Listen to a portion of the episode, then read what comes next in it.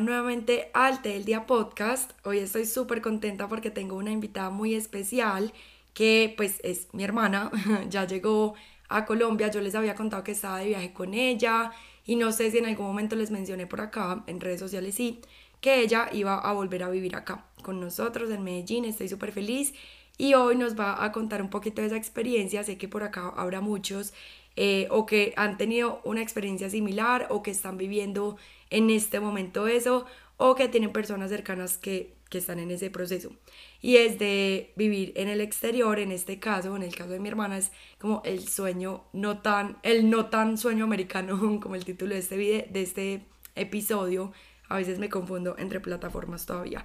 Pero bueno, el tema de hoy es como que ella nos va a contar lo bueno y lo no tan bueno de haber vivido en Estados Unidos, esas cosas que a uno nadie le dicen y todo pues va a ser eh, como desde su experiencia. Entonces, bueno, manita, nosotros nos decimos manita, cuéntanos, primero preséntate porque de pronto por acá no, no te conocen, de pronto las personas que nos escuchan acá no son las mismas de YouTube o de Instagram, entonces preséntate brevemente y empezamos con tu historia desde que literal te no sé, grabaste del colegio, puede ser, hasta el día de hoy. Bueno, hola a todos, yo soy María Laida Márquez, me dicen Ade, pues me gusta que me digan Ade. Em, yo, bueno, primero gracias por invitarme a tu podcast, estoy súper feliz de estar aquí, de volver a Medellín. Eh, bueno, a ver, ¿por dónde empezamos? Eh, yo creo que desde el colegio es, es, es, un poquito muy, muy atrás. No, pero puede ser como una breve introducción en el colegio, pues porque igual tu maestría tuvo que ver con, con esa decisión de cuando saliste del colegio. Bueno, es verdad. Pues de hecho, desde que naciste, quieres ser diseñadora. Barbies. es verdad. Bueno, no, yo toda la vida siempre supe que lo que iba a estudiar iba a ser algo relacionado con el diseño, algo creativo, porque yo siempre he sido demasiado creativa. Em, pues como que la animación no era como una opción para mí porque aquí como que no, no, no te dan mucho la opción de pues como esas carreras, no te hablan mucho del tema y cualquier cosa de animación o, o, de motion media o algo así, eh, te la venden es en otra ciudad, pues como Bogotá o algo así, y yo pues no estaba como muy preparada para irme, entonces dije que era lo más cercano, em, era diseño gráfico. Entonces, cuando descubrí esa carrera, dije, pucha, esto es lo máximo, o sea, esto es para mí. Eh, empecé a estudiar eso y fue demasiado, demasiado bacano. Eh, a mí me encantaba estudiar, o sea, yo era una nerda. Yo todo el día me la pasaba en el cuarto haciendo proyectos, eh, pues tú sabes, los trasnochos, las entregas, pero pues yo disfrutaba demasiado todo em, y me iba muy bien. A diferencia del colegio, porque a mí me fue bien regular en el colegio y como que a veces uno siente que uno no es bueno para nada en la vida si uno no es bueno en el colegio, pero yo empecé a estudiar diseño gráfico y me empezó a ir demasiado bien, las notas, los profesores, yo decía, o sea, esto es lo mío, realmente como que uno a veces no sabe para lo que uno es bueno hasta que uno empieza pues como a a desarrollarlo, ¿cierto? Em, bueno, una cosa súper interesante es que yo cuando tenía por ahí, no sé, cinco años, a mí me encantaba ver Blancanieves. Y hoy en día creo que es la peor película. Además que mis papás todavía se acuerdan que mi hermana se acababa la película era otra vez. Otra vez, otra vez, otra vez. y hoy en día pues yo no la aguantaría ni nada, o sea, pero al final de esa película Em, había una escena de Walt Disney eh, como mostrando cómo hizo la película, cómo hacían las animaciones. A mí eso pues me parecía súper interesante, como que me cautivó demasiado y ahí fue creo que cuando empezó a pues como la chispita, ¿cierto? Entonces cuando listo, acabé la universidad, em, bueno, no, el último año de universidad, perdón, eh, cogí dos, dos, dos clases eh, del año, pues como que cada semestre, una de animación y la otra de imagen en movimiento. Y yo pues ese último año dije, no, yo qué estoy haciendo en diseño gráfico, o sea, yo no puedo ser, pues no puedo ser diseñadora gráfica, yo tengo que hacer animación, esto es, esto es el sueño de mi vida, empecé pues los profesores eran una nota, em, pues todo, la motivación era increíble, entonces dije, bueno, voy a mirar qué opciones hay para poder continuar pues como con este camino. Con, este camino. Pero ven, cuando hablas de no ser diseñadora gráfica, pues te refieres es como a lo clásico que hace un diseñador gráfico, por lo menos en Colombia, que es como logos, branding, e ilustración, pero como ilustración de estampado, pues como cosas así, ¿o qué? Sí, o sea, a mí pues eso siempre me encantó durante toda la carrera. Es más, yo siempre decía que yo iba a ser es que ilustradora de libros infantiles, porque yo decía, me encanta el mundo editorial, me encanta el mundo de la ilustración, o sea, yo era muy diseñadora gráfica. Pero eh, cuando vi este mundo de la animación, yo dije, es, un complemento perfecto, porque yo dije, tengo todas las bases de un buen diseñador, de una buena composición, pero yo quiero que todos estos diseños y estas cosas como que tomen vida, sí, o sea, era, era demasiado satisfactorio. Bueno, y entonces eh, yo fui a... Mm, eh, eh, estaba hablando con una amiga, con una amiga de nuestra prima, de Ana María. Sí, de Mamá con Amor, creo que por acá con amor. varios la conocen, una celebridad en Medellín. Una celebridad y bueno, en ese momento pues nuestra prima, ¿cierto? pues sí. Y bueno, una amiga de ella, Melissa Arbeláez, que también la deben conocer, ella es una artista demasiado tesa, demasiado wow, o sea, ella es increíble. Ella está en ese momento en SCAT y yo un día estaba con Ana María y me dijo como, María, ¿por qué no, eh, ¿por no hablas con Melissa? Ella está en una universidad súper tesa, súper bacana, donde Disney contrata gente. Y yo, ¿qué? O sea, eso pues eso no es una posibilidad, como así, Disney, eso es súper inalcanzable. Pues uno aquí tiene un mundo muy, no sé, muy limitado de pronto porque aquí no han venido algunas cosas o uno no ve como de todo. Entonces yo dije, pues vamos a averiguar, hablé con Melissa, me habló de SCAT, me metí a SCAT. Ah, no, pues o sea, les digo que empecé a ver los programas y ya lo difícil era escoger si si era animación o no. Porque tienen demasiados, demasiados programas. Tienen em, para ser actor, para escribir guiones, eh, arquitectura, o sea, es una escuela de arte increíble. Entonces, bueno, empecé eh, decidí irme a, a, estudiar, a hacer la maestría en Motion Media eh, y fue demasiado chévere. O sea, eh, yo estaba con tres roommates que me la llevaba súper bien, en realidad era muy chévere, pasamos muy rico. Pero Tapa explica un poquito como de SCAD y de Motion Media, porque la gente no entiende ni qué es SCAD ni qué es Motion Media, porque para el término es muy nuevo y es, muy, y es muy gringo, pues es muy americano, la verdad. Yo he visto que acá la gente no entiende qué es motion media, pues o no, no todo el mundo, entonces cuenta un poquito pues como brevedad. SCAT y Motion Media. Es verdad, porque mucha gente cuando me pregunta qué hago, yo a veces digo animación. porque no es animación lo que yo estudié, pero la gente ve como que todo lo que se mueve en pantalla es animación. Entonces, em, a ver, Motion Media es como, em, como cualquier texto o cualquier como información que tú necesites ver es como un diseño gráfico en movimiento, es algo así. Entonces cuando tú ves un infográfico, como em, cuando tú ves esos videos de YouTube, como que te explican cosas como eh, la historia de Rusia y Ucrania en cinco minutos. Y entonces como que tú ves una animación súper bacana y como que lo entiendes súper fácil. Eso es motion media. Eh, casi todos los, eh, las, los, comerciales, los créditos, todo eso es motion media. Animación es más como lo que hace Pixar y pues algunas películas de Disney, que es como más eh, como un storytelling, como más de la historia, más de el personaje, de, del, del, viaje, del viaje del héroe, que es pues como se cuentan las historias y todo eso.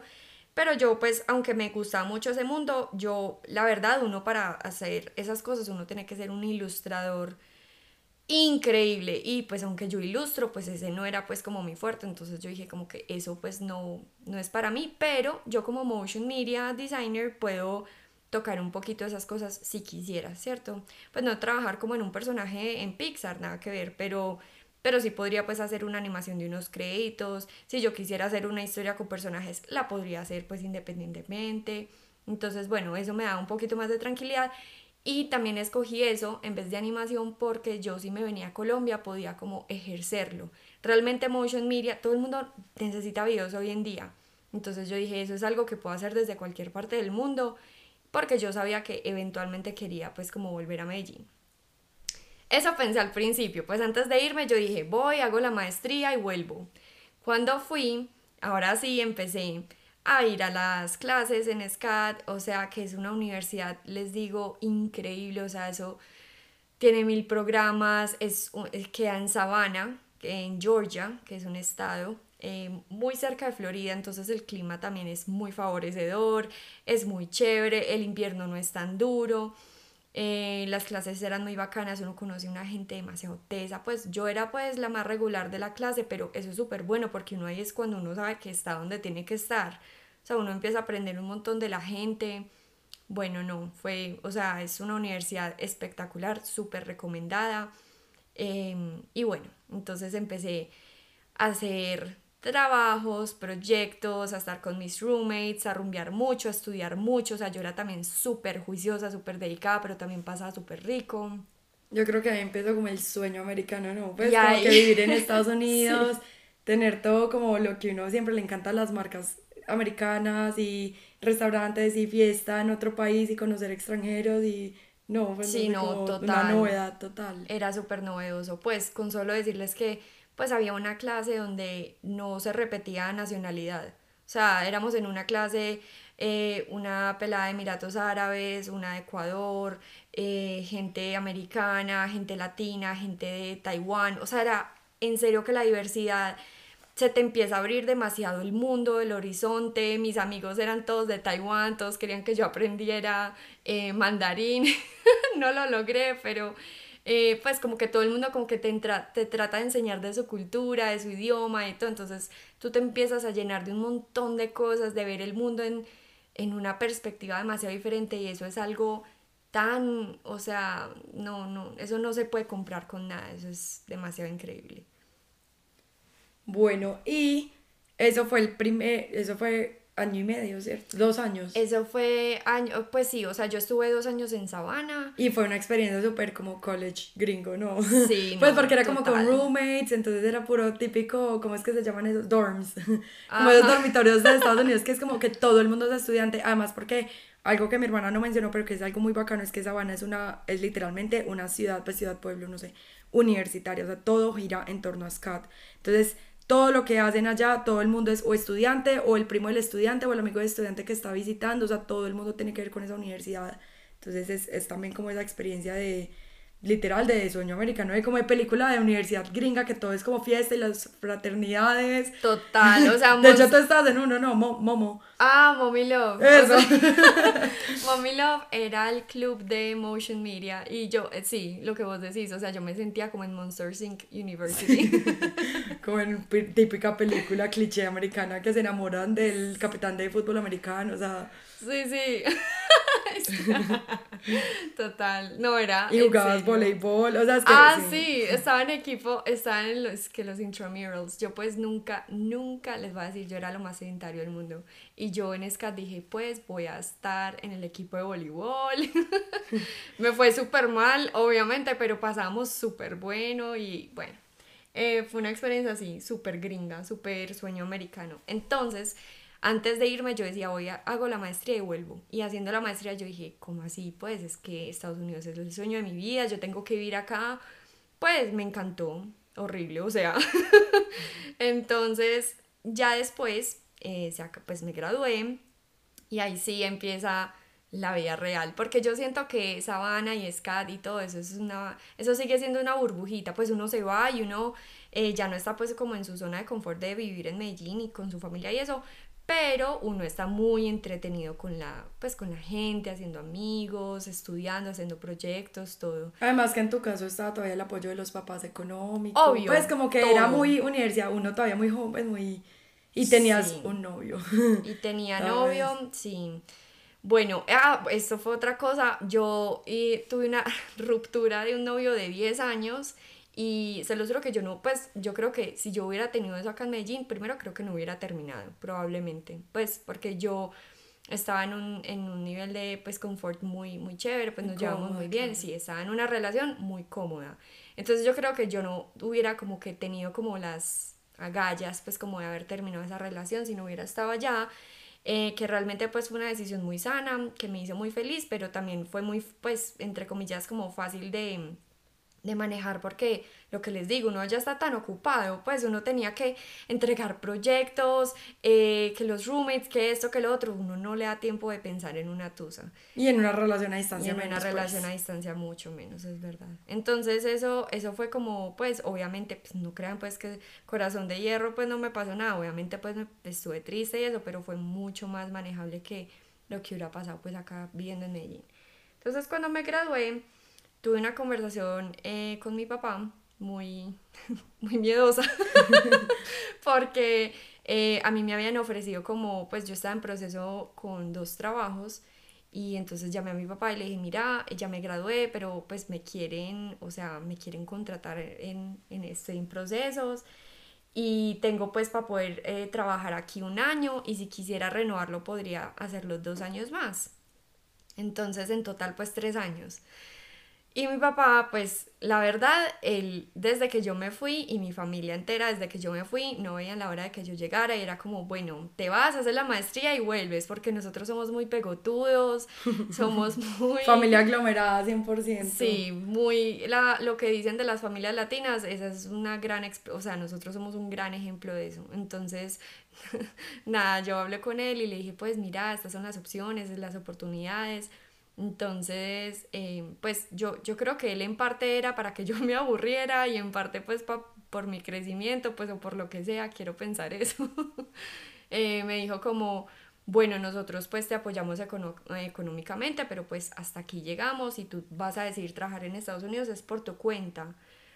Parce, pues yo, yo en ese momento pues con roommates que a uno le pagan todo, empezando un trabajo gringo que uno no sabe nada ni cómo trabajan ni qué le van a poner a hacer a uno yo dije, ay, pucha, pues como que espérate, lo medito y miro a ver, pues como que hago cuentas, que pues nunca en la vida a mí me había tocado hacer cuentas de, bueno, cuánto va a ser el salario. Servicios, mercado, arriendo, pucha, adultez de un día para otro. Adultez de un día para otro, tal cual. Pues yo decía, uno dice, ay, pero ya vas viviendo sola dos años, dos años. Es como jugar a ser adulta, además. Pues uno con roommates ahí en dorms, que además uno no tiene que estar pendiente de nada, sino solo pagar un fee de eso es como, y que se lo pagan a uno los papás, es como jugar a ser adulto. Eso es pues. como ir a Diversity. Sí, total. o sea, ir a Scan es como ir a Diversity, es como que eh, vas a, dar una probadita de lo que es ser adulto, pero tranquila, te puedes salir de, de la atracción. De la prueba, de la periodo de prueba de 10 días, literal. Eh, entonces, nada, yo ahí tomé la decisión, yo dije, no, yo soy, soy capaz, yo vi los salarios, vi todo, vi, pues yo dije, me voy a lanzarlo porque me puede pasar, es que no funciona y pues me devuelvo. Bueno, y al principio tenías la ventaja de, de los amigos de los papás. Ah, que eso fue una ventaja, pues como para empezar también un, una, otra, otro periodo de prueba extendido. Sí, no, entonces, bueno, conseguí trabajo en Atlanta.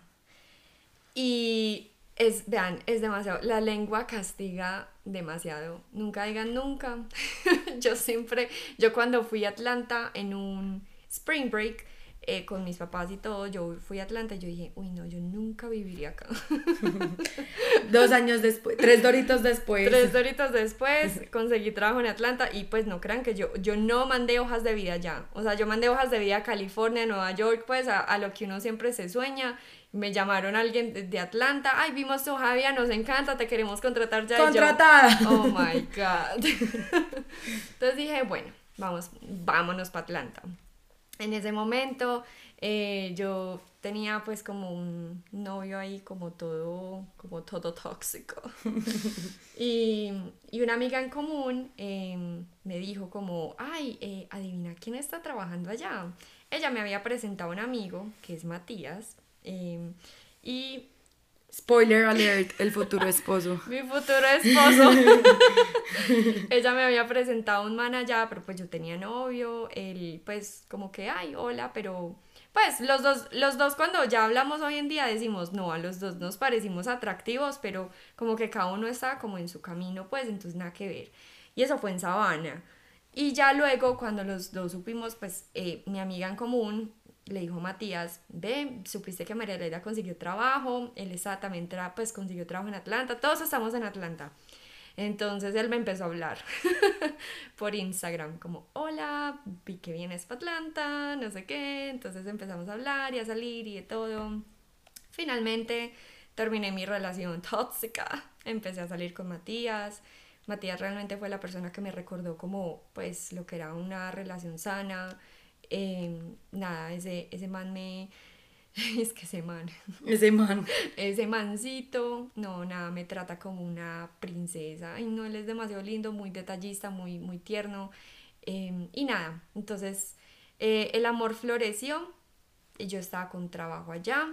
Eh, estaba saliendo con Matías. Y en ese momento estabas viviendo con los amigos de los, mis papás. Pues, claro. Mis papás tenían unos amigos que vivían en Atlanta hace unos años, entonces mientras mi hermana se acomodaba allá y encontraba como apartamento, lo que fuera, como que acogieron a mi hermana, entonces eso fue bueno y, Pues y ya después máximo. fue bueno porque obviamente fue un llegadero, allá te acostumbraste, pero a la vez ya en un momento como que uno quiere independencia. Claro, fueron tres meses viviendo con los amigos de mis papás.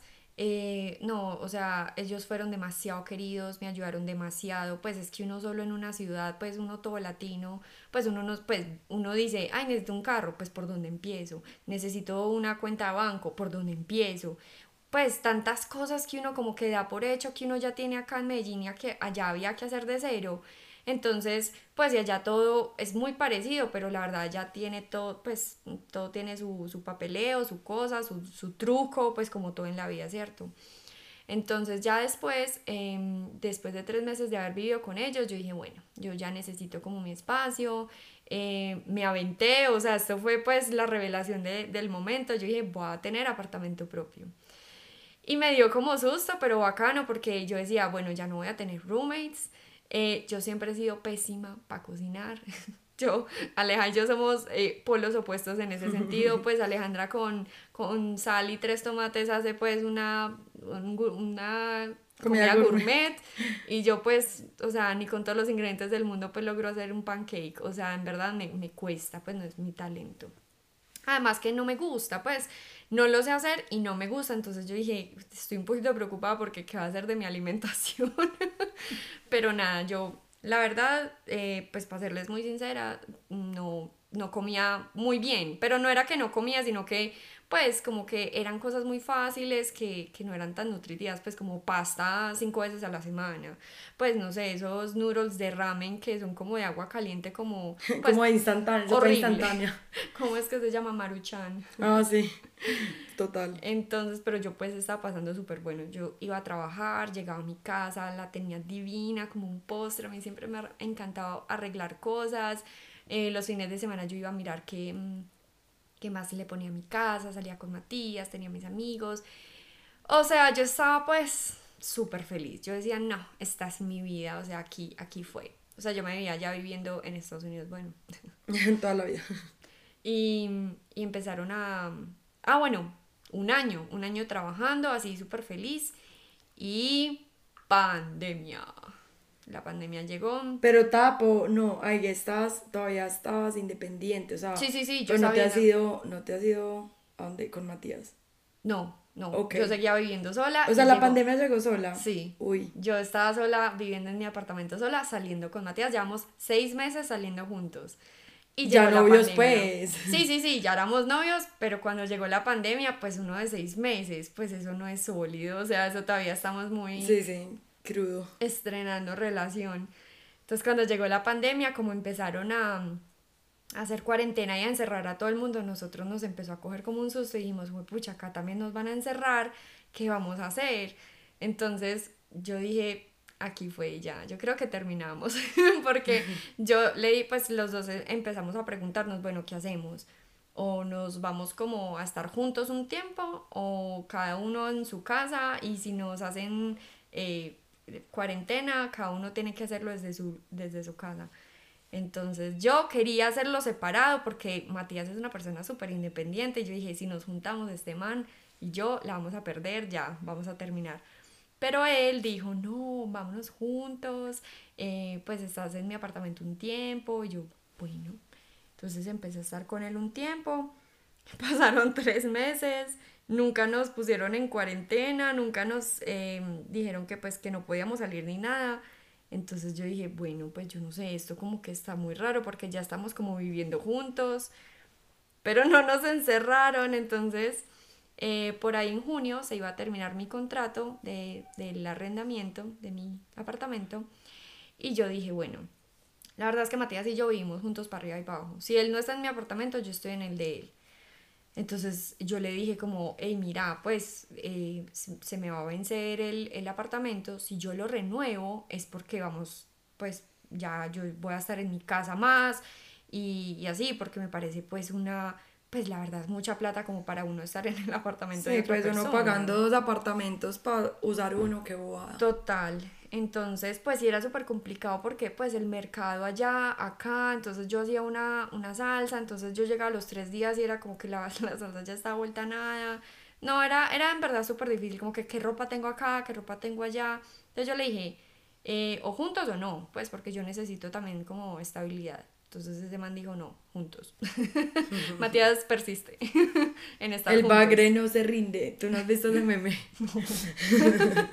el bagre no se rinde. Bueno, si no lo han visto, buscan el meme en Google. el bagre no se rinde. Bueno, pues Matías no se rindió y dijo, listo, juntos.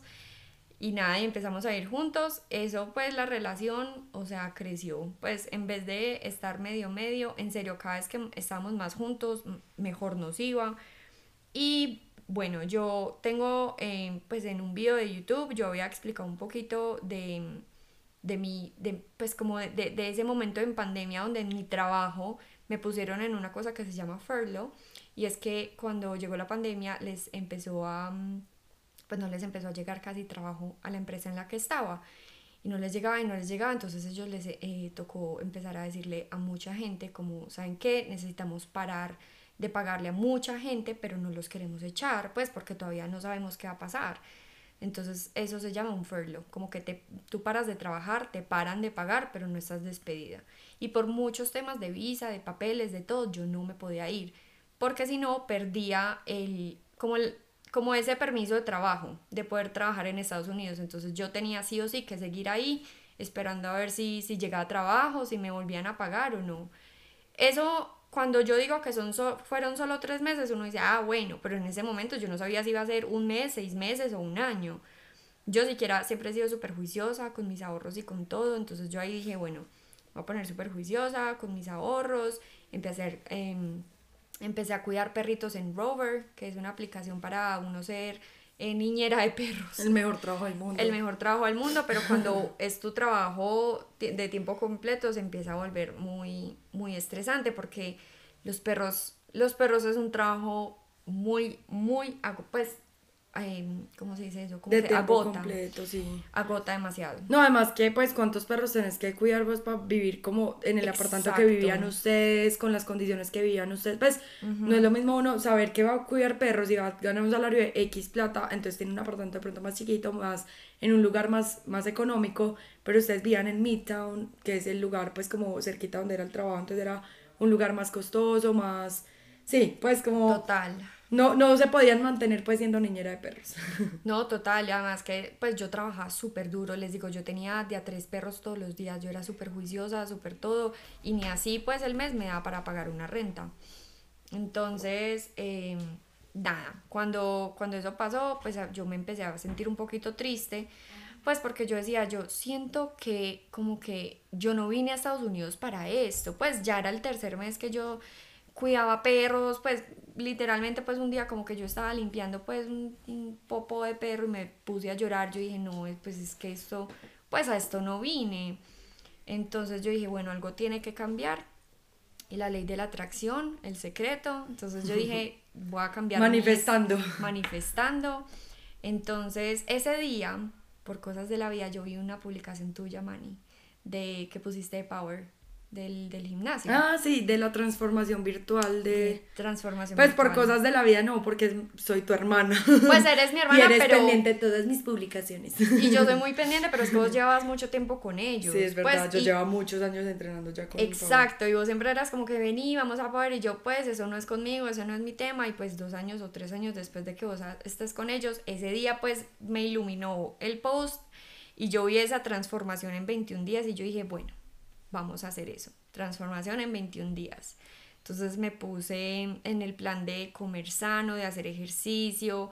Eh, pues hacer ejercicio les digo que, eh, o sea, tu mood y todo y tu actitud cambia demasiado porque obviamente te empieza a hacer más endorfinas o serotonina, no sé qué es lo que produce, pero obviamente el ejercicio es súper bueno para tu bienestar mental. Entonces me empezó como a, pues me empecé a motivar más, em, empecé a aplicar a trabajos, empecé como a traer como, no, em, me van a echar y voy a poder aplicar a otro trabajo, porque yo ya ni siquiera quería volver al que tenía. Yo decía, me quiero ir de trabajo, me quiero ir de aquí, quiero otro, quiero otro.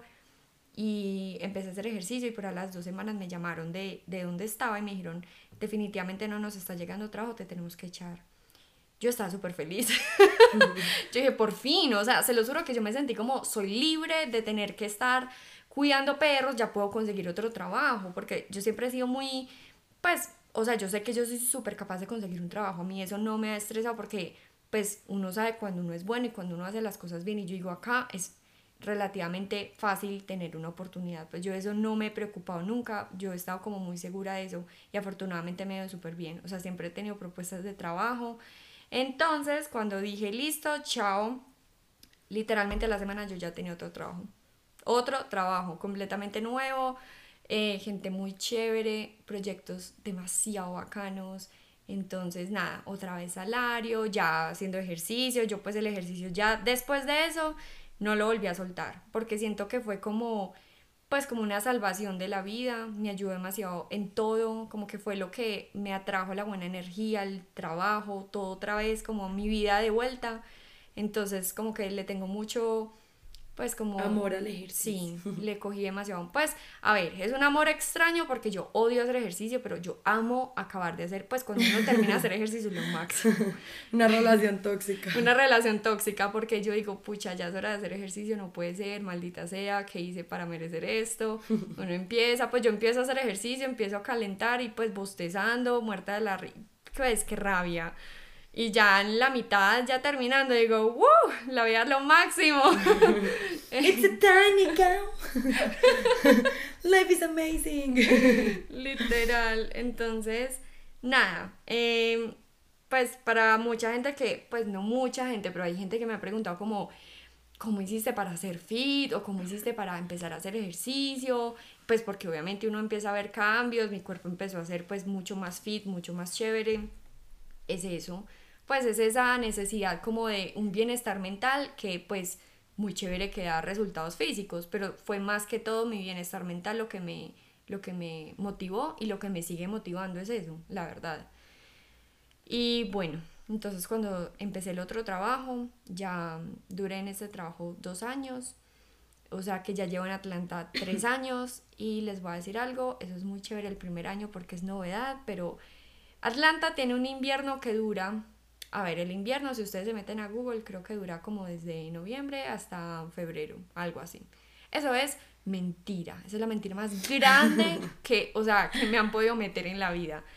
Eh, el clima empieza a enfriar desde septiembre. claro, además porque otoño es muy frío. Yo cuando te fui a visitar en otoño, a mí me parecía hasta peor que invierno. O sea, porque ventea demasiado. Horrible. No, parce, eso es un frío horrible. Pues, y uno como latino, pues, les va a decir. No, en Medellín, pues que es como un clima todo estable. Hasta cuando hace frío es calentico a comparación. Sí, no, entonces uno es desde septiembre y les va a decir, yo ahorita en mayo, empacando, todavía era de buzo. O sea, todavía habían. Es más, en mayo nevó en mayo nevó.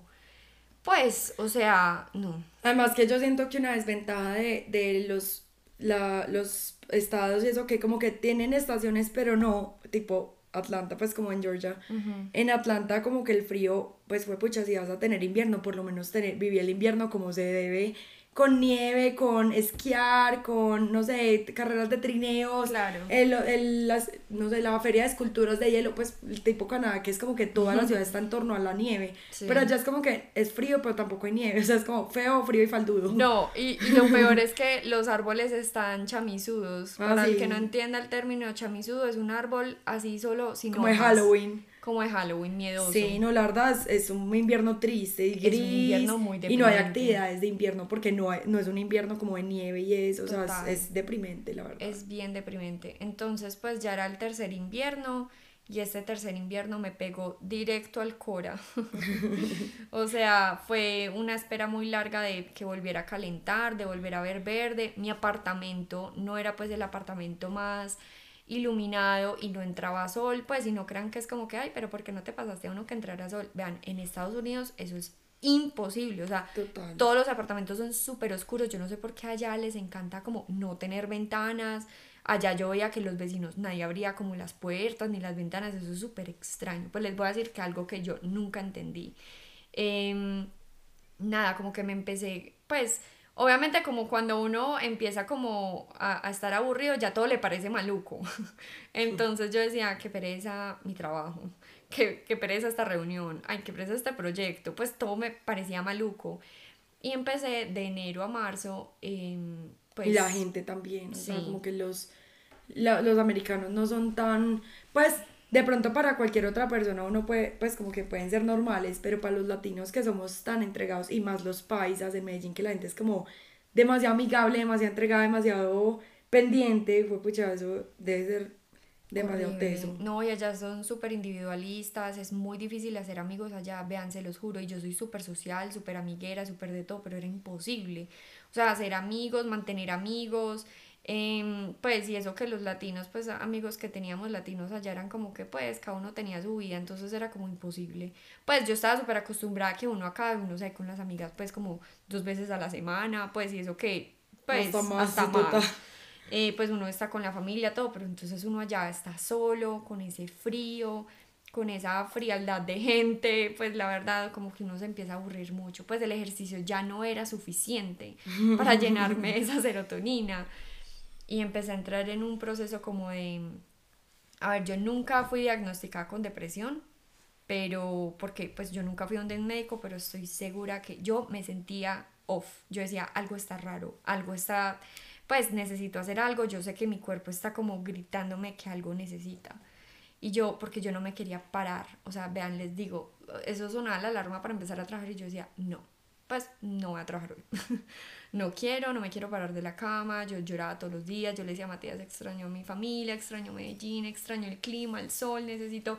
Y eso que nosotros viajamos un montón, les digo, nosotros aprovechamos todos los fines de semana para ir a, a Jacksonville, aprendí a surfear, íbamos un montón a playas, pero vean, en, serio que la gente es tan importante porque es que eso, nada de eso eh, estaba llenándome. Pues como que al principio, a los primeros dos años y medio, pues fue súper bacano, novedoso, la verdad es que nosotros pasamos muy bueno, porque no voy a decir mentiras, yo pasé muy bueno en Atlanta y viajando, pero en los últimos seis meses fue como que, pues, ¿qué estoy haciendo acá? Entonces, nada, em, yo con ese, con ese sentimiento de algo está pasando químicamente en mi cerebro, yo, yo soy súper perceptiva porque yo, vean, yo soy yo me conozco demasiado bien y eso, y eso me parece demasiado valioso cuando uno se aprende a conocer. Yo soy una persona muy optimista, súper feliz, súper motivada y yo ya llevaba como mes y medio o dos meses como rara y yo decía, aquí hay algo demasiado extraño. Entonces llamé a mi tía que es médica, eh, me dijo que probablemente era como pues un indicio de depresión, pero entonces me mandó como algo para medio como balancear la cosa Mm, empecé como a tomar más el sol, pero era muy difícil porque estaba haciendo mucho frío, entonces era como medio sacando la mano pues para que me tocara el sol. Bueno, medio haciendo pues un poquito de todo. Y un día, em, pues si nos vamos a hacer muy... No, es que de, de verdad yo estaba demasiado triste, pues como que lloraba demasiado y un día me dio un ataque de pánico. Yo, vean, les, yo nunca, nunca en mi vida había sido una persona ansiosa, ni triste, ni negativa. Y pues a mí me hablan de ataque de pánico y yo decía, pues eso no es conmigo, que a pesar de la gente que sufre eso, pues lo peor, eh, pero pues no es conmigo. Y cuando a mí me pasó eso, primero que uno no sabe, pues yo no, no tenía ni idea que era eso, pues tan no era conmigo que cuando me pasó yo no pensé que era un ataque de pánico, sino que yo dije, me va a dar un infarto, pues yo creo que me va a morir. Y le dije a Matías, Matías me va a morir. Pues, y yo dije, no puede ser, o sea, justo cuando estamos comprometidos, o sea, yo, yo empecé como a ver mi vida. como... Muere, muere, mujer, eh, ¿cómo es cuando dicen promesa, promesa diseñadora gráfica recién comprometida? Sí, parce, o sea, porque me empezó, estábamos comiendo, em, pues yo les puedo contar un poquito más de eso después, pero fue algo así como que estamos comiendo, eh, yo empecé a, a, sentir como los brazos, como cuando uno se toma como un shot de, de alcohol, tequila. Pues, de tequila o de guaro, de lo que sea, que uno como que, uff, eso siente uno como los brazos como, como encalambrados. Como encalambrados. pero yo no había tomado nada, yo no estaba molida, yo pues no había hecho ejercicio, yo dije, esto está muy raro, no me gusta esa sensación. Y yo dije, ¿será que le digo a Matías? Y yo, ah, pues esto ya me debe pasar. No paraba, no paraba, no paraba. Luego sentí una presión en la cabeza, pero como si alguien me estuviera como presionando duro la cabeza. Y me empecé a quedar como sin, sin aire, como que no era capaz de respirar y yo ya sí me preocupé. Y mi corazón empezó con una taquicardia horrible y le dije a Matías, sácame, sácame afuera, no soy capaz de respirar, creo que me voy a morir. y Matías como que no sabía qué hacer, me sacó afuera, pues nos habían acabado de traer la comida, me sacó afuera, yo me acosté en la calle, o sea, porque yo tenía una necesidad de como acostarme y respirar y empecé a llorar del miedo, se me quitó, eso fueron como 5 o 7 minutos, pero se me fueron eternos cuando yo terminé, yo dije, ¿qué acaba de pasar? Pues, ¿qué fue eso? Entonces yo dije, em, me tengo que revisar, me tengo que preocupar o esto pues como que ya solamente es como una vez en la vida. Entonces llamé a mi tía que es médica y me dijo, eso fue un ataque de pánico. Entonces ahí dije, bueno, algo tiene que cambiar en mí. Empecé con psicóloga, a hacer ejercicio, a tomar el sol, de todo un poco. Y, y mi psicóloga me dijo algo súper bacano que fue como, eh, ese ataque de ansiedad es, es un grito del alma, o sea, como que tu alma necesita algo, ¿qué es lo que te está pidiendo? Y yo le dije, ¿qué, qué está pidiendo? Clarísimo. Colombia. Colombia, Medellín. Arepita de queso. Buñuelo y frijoles. Empanada. eso es lo que me está pidiendo hace rato. Y yo sabía eso. Pero como todo en la vida, no todo es tan fácil. No todo es como, ah, ya me devuelvo y ya. Porque Matías también está pues en su trabajo, está en sus procesos de visa, todo. Entonces a Matías no le salió la visa de trabajo y, y a mí pues sí me había salido, pero yo le dije, sabes que a mí no me importa. o sea, si vos no te puedes quedar, significa que vos te tenés que ir, yo me voy con vos, vámonos para Medellín. Y Matías dijo, listo, de una. Entonces, pues fue como esa oportunidad de poder decidir si nos íbamos o nos quedábamos, porque la verdad nos hubiéramos podido quedar, pues uno se podía casar, él podía estar conmigo como con visa de hashaha, de que porque yo tenía visa de trabajo, entonces él también podía trabajar, bueno, si hubieran podido hacer las cosas para quedarse, sí, pero ya los dos dijimos, ya, esto ya estuvo, o sea, tres años, tres inviernos, ya, no más, Atlanta pues es muy chévere de todo, pero pues tampoco es como la ciudad de ensueño, pues yo no creo que nadie en el mundo diga, me sueño vivir en Atlanta. No, nunca lo he escuchado. y la verdad es que Atlanta es muy chévere porque tiene muchas cosas y es muy central, pero pues Atlanta no es como, pues... No, es una ciudad muy grande también, como tipo, pues por ejemplo Nueva York es muy bacano y yo lo amo y es mi ciudad favorita, pero yo no viviría allá ni loca. Creo que es una ciudad también tan ciudad que no es lo mismo como que si vos vivís en un pueblito de pronto, que la gente es más amigable, más cercana, que todos se conocen, que tan...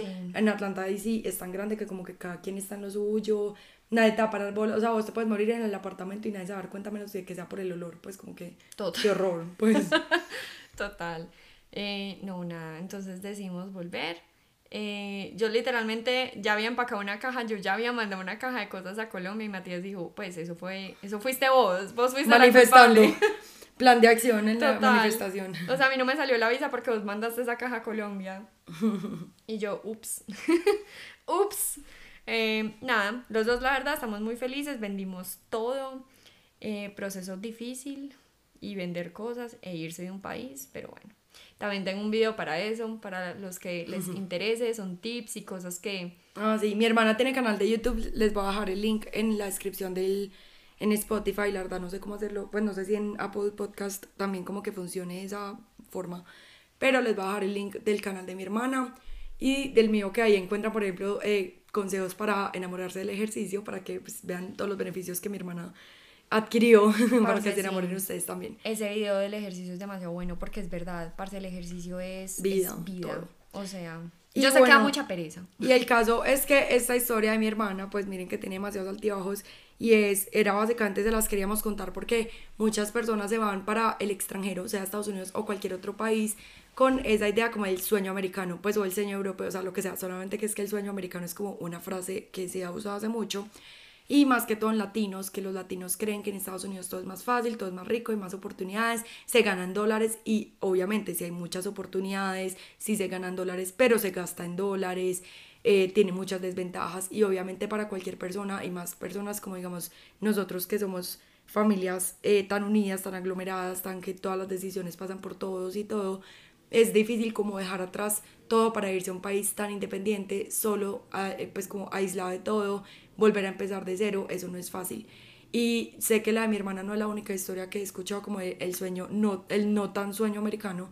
Sé que muchas personas se van con esa ilusión y hay cosas muy duras de vivir por fuera. Hay personas que son capaces como de sobrepasar todo eso o que simplemente como que no, no quisieran, pero les toca tomar la decisión de quedarse en el país en el que están por, no sé, por la oportunidad económica, entonces porque tienen familia en Colombia y le mandan la plata y, y así es que pueden sobrevivir o lo que sea, o porque simplemente tienen un sueño demasiado específico y necesitan llegar a ese sueño, entonces necesitan quedarse en ese país, pero también vean que se puede, uno puede, eso no es retroceder, es simplemente como tomar una decisión de, de poner en en prioridad, como por ejemplo la salud mental, en el caso de mi hermana decir, pucha, sí, o sea, acá estoy muy bacano, muchas oportunidades, lo que sea, pero, pero primero mi salud mental, primero también como mi familia, mis cosas, y eso tiene mucho que ver con el podcast anterior, con el episodio anterior que yo les hice de la cultura de desapego, que fue cuando me llegó el mensaje de, ay, es que ella tiene que aprender a desapegarse, no, uno no tiene por qué aprender a desapegarse. Es que es depende, yo creo que es depende de las prioridades de cada persona. Exacto, yo le decía eso a la, a la que me escribió ese mensaje, como que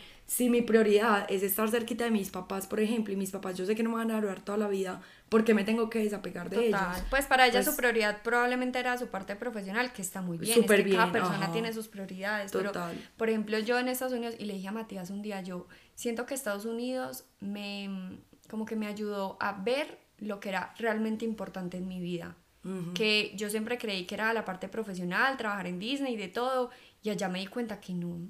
Pues yo, yo, esa no era mi felicidad, o sea, mi felicidad es estar en familia, es estar feliz. Ah, yo llegué, yo llegué súper hippie. yo que todo paz y amor, los amo, yo, yo, pues sí, como que la plata allá, ay, sí, es que te va súper bien, pero ¿y qué? Pues... No, y hay gente que como que ese es su, su logro personales como, pucha, quiero ser una super empresaria en una multinacional en Estados Unidos, que nota, o sea, qué rico. Quiero trabajar en la NASA y pues se van para allá solos y logran llegar a la NASA, súper bueno. O simplemente no, pues es que hay personas que, por ejemplo, con su familia no se llevan, pues no son tan cercanas como nosotras y está súper bien que quieran antes alejarse de eso porque, no sé, tienen una familia tóxica o les da muy duro su familia, pero prefieren perseguir otros sueños y está súper bien, pero como que no les dé miedo tampoco tomar decisiones así y, y si la verdad, si el trabajo en Estados Unidos es para ustedes, va a ser para ustedes y volverá a estar en algún momento disponible. Sí, yo creo que también es súper importante, pues yo sé que esto es ya súper cliché, pero es súper importante como acordarse que las redes no cuentan toda la historia. O sea, obviamente, pues uno y todo el mundo siempre va a mostrar lo más bacano de irse, de estar en Estados Unidos. Entonces la gente dice, pucha, eso es el paraíso y, y los dólares. Pero irse a Estados Unidos y vivir solo allá es muy duro, o sea, es duro, es, es, no todos los días son felices, uno llora, uno extraña demasiado la, la casa, la familia, todo, entonces uno es como que, bueno, hasta dónde vale la pena como que llegar a eso y pues, ¿me entienden? Pues como que para mí ya se cerró el ciclo, pero hay gente que de pronto quiere seguir, sí. Quiere seguir, Prioridades, total. Y cualquier decisión que tomen está bien siempre y cuando como que ustedes estén felices con la decisión que están tomando que no lo hagan como porque les tocó, como fue, pucha, no, yo dije que me iba a quedar acá cinco años, entonces me toca quedarme cinco años, ah, porque si no quedo mal con la gente, no, o sea, que la decisión sea de ustedes individual, con sus prioridades y lo más importante que ustedes, su salud mental no se vea afectada, como que estén felices, tranquilos y que la decisión que toman todos los días sea de quedarse porque quieren y no porque, pues, ni por el que dirán, ni por nada más. Total, no, irse la verdad es muy bueno, o sea, y es, y es duro y es todo, pero yo no me arrepiento de nada. O sea, yo me volvería a ir y me volvería a ir el mismo, o sea, al mismo tiempo. Hubiera estado cinco años en Estados Unidos otra vez, porque la perspectiva y lo que a mí me dio vivir cinco años allá fue, o sea, se los juro que es Total, una impresionante. Madurar, ver la vida de otro, pues con otros ojos, ver a Colombia con otros ojos. Eso es, wow, de verdad que a mí me regaló demasiado en la vida, o sea, lo volvería a hacer pasé demasiado bueno, es que les digo, pasé demasiado bueno. Fueron esos últimos seis meses que ya se cerró mi ciclo, pero está muy bien. Pero el que, pues, el que se quiera ir y quiera como, pucha, ¿será que ya no me voy? No, váyase. ¿Qué es lo peor que le puede pasar? ¿No le gustó? Se vuelve. Total, váyanse que, pues, la peor diligencia es la que no se hace. Entonces, bueno, manita, gracias por acompañarnos en el episodio de hoy. Nos encantó escuchar tu historia. Eh, pues yo obviamente ya me, la sabía, pero me encanta compartirla porque sé que muchas personas se pueden identificar. Si creen que a alguien le puede servir, compártanle este episodio que pues sería muy chévere que más personas puedan escuchar este testimonio de vida. Ay, eso suena como si fuera como el testimonio de, de, pues, de, de vida, o sea, la, la muerte, pero bueno, no, igual fue importante.